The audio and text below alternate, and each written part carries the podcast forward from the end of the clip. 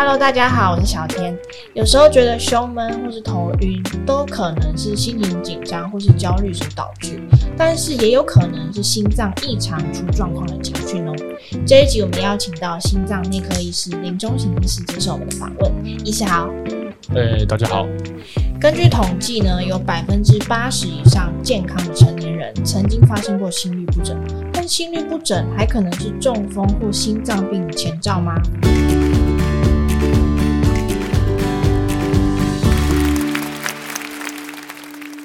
有时候我们感觉到心悸啊，或是我觉得很喘，医师，这会不会有可能是心律不整啊？嗯，这可能是心律不整的症状之一。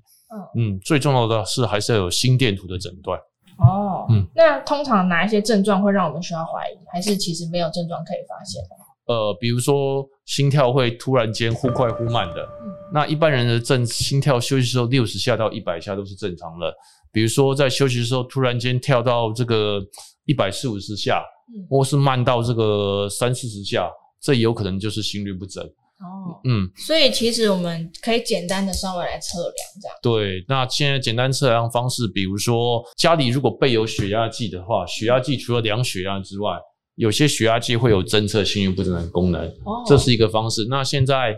有各式各样的这个，比如说苹果手表的这种穿戴式装置，嗯，也可以拿来记录心电图。甚至现在，呃，血氧机的图形其实是跟随着心跳，血氧机的图形的波动也是一个参考。那有没有几种类型的心律不整可以帮我们说明一下？嗯，那心律不整其实有分的，有快的，有慢的。嗯，比如说我们一般比较快的心律不整可以分成，比如说是那个。上心室性，也就是心房出来的，那比较常见的，比如说这个上心室性的心搏过速，或是心房颤动、心房扑动，嗯，这一类的，这比较是属于心房性的。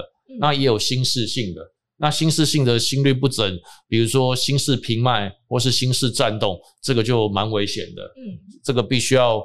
做这个电烧服药，或者是必须要放那个去颤器。那也有慢的，比如说他的心跳的这个人正常心跳的这个起搏功能，呃，因为老化或是药物啊，或是心肌梗塞的影响，造成他过慢。啊、呃，这个也慢的话，也必须要找出后面的原因，或甚至要摆心率调节器。从太快到太慢，心率不整都有可能会这样表现。所以其实有非常多的类型。对，是。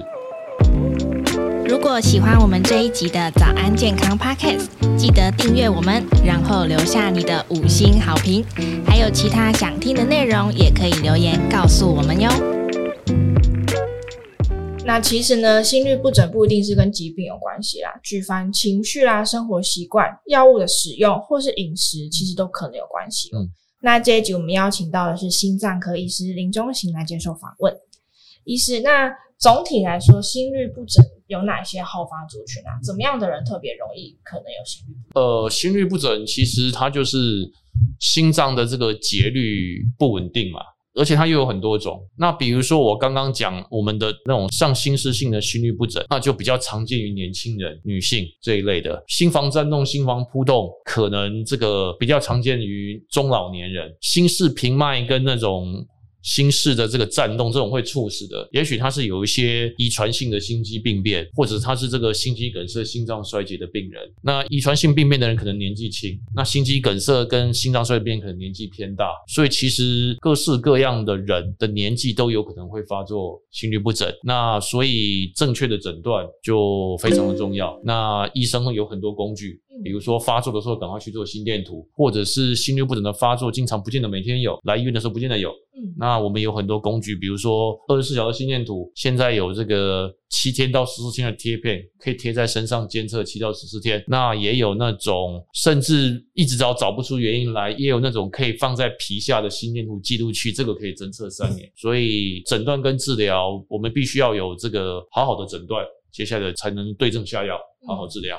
所以绝对不是说有什么一种治疗方法，对对对，要根据你的类型，对，然后由医师来判断，没有错。那平常的生活习惯上有没有可以预防的方式啊？好，那一般来说，有些很多心律不整的确是会跟这个情绪或者生活方式有关系。比如说，那个如果真的有过这个病史的话，刺激性的饮料啊，比如说茶啦、咖啡啦、酒啊，就要尽量减少。维持一个适当的运动，也有助于减少心律不整的发生。哦，嗯，那那个有些人是交感神经容易兴奋，也就是说他可能是紧张型的这个个性的话，嗯、这个紧张的个性或是完美求好心切的这种紧张个性。可能要做调试、做改变，容易焦虑、压力。对对对对，这个也有可能会诱发心律不整。哦，哎，但是心律不整最重要的应该还是要找正确的诊断，然后才能做出正确的治疗。嗯、那我们一般看文章有有的会教说，哦，你就用力的呼吸，或是用力的咳嗽。嗯，这个说法是真的吗？哎，这个说法一般是用在说，假如我肯定你的这个心律不整是属于这种上心室性的心搏过过速的话，用这种用力咳嗽或呼吸，等于就是刺激交感神经的方式，是有办法让它停住的。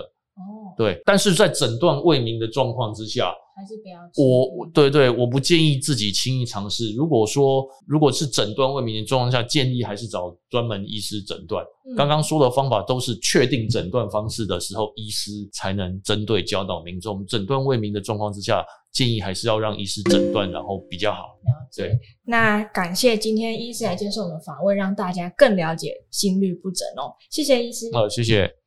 那节目我们就下次再见喽，拜拜。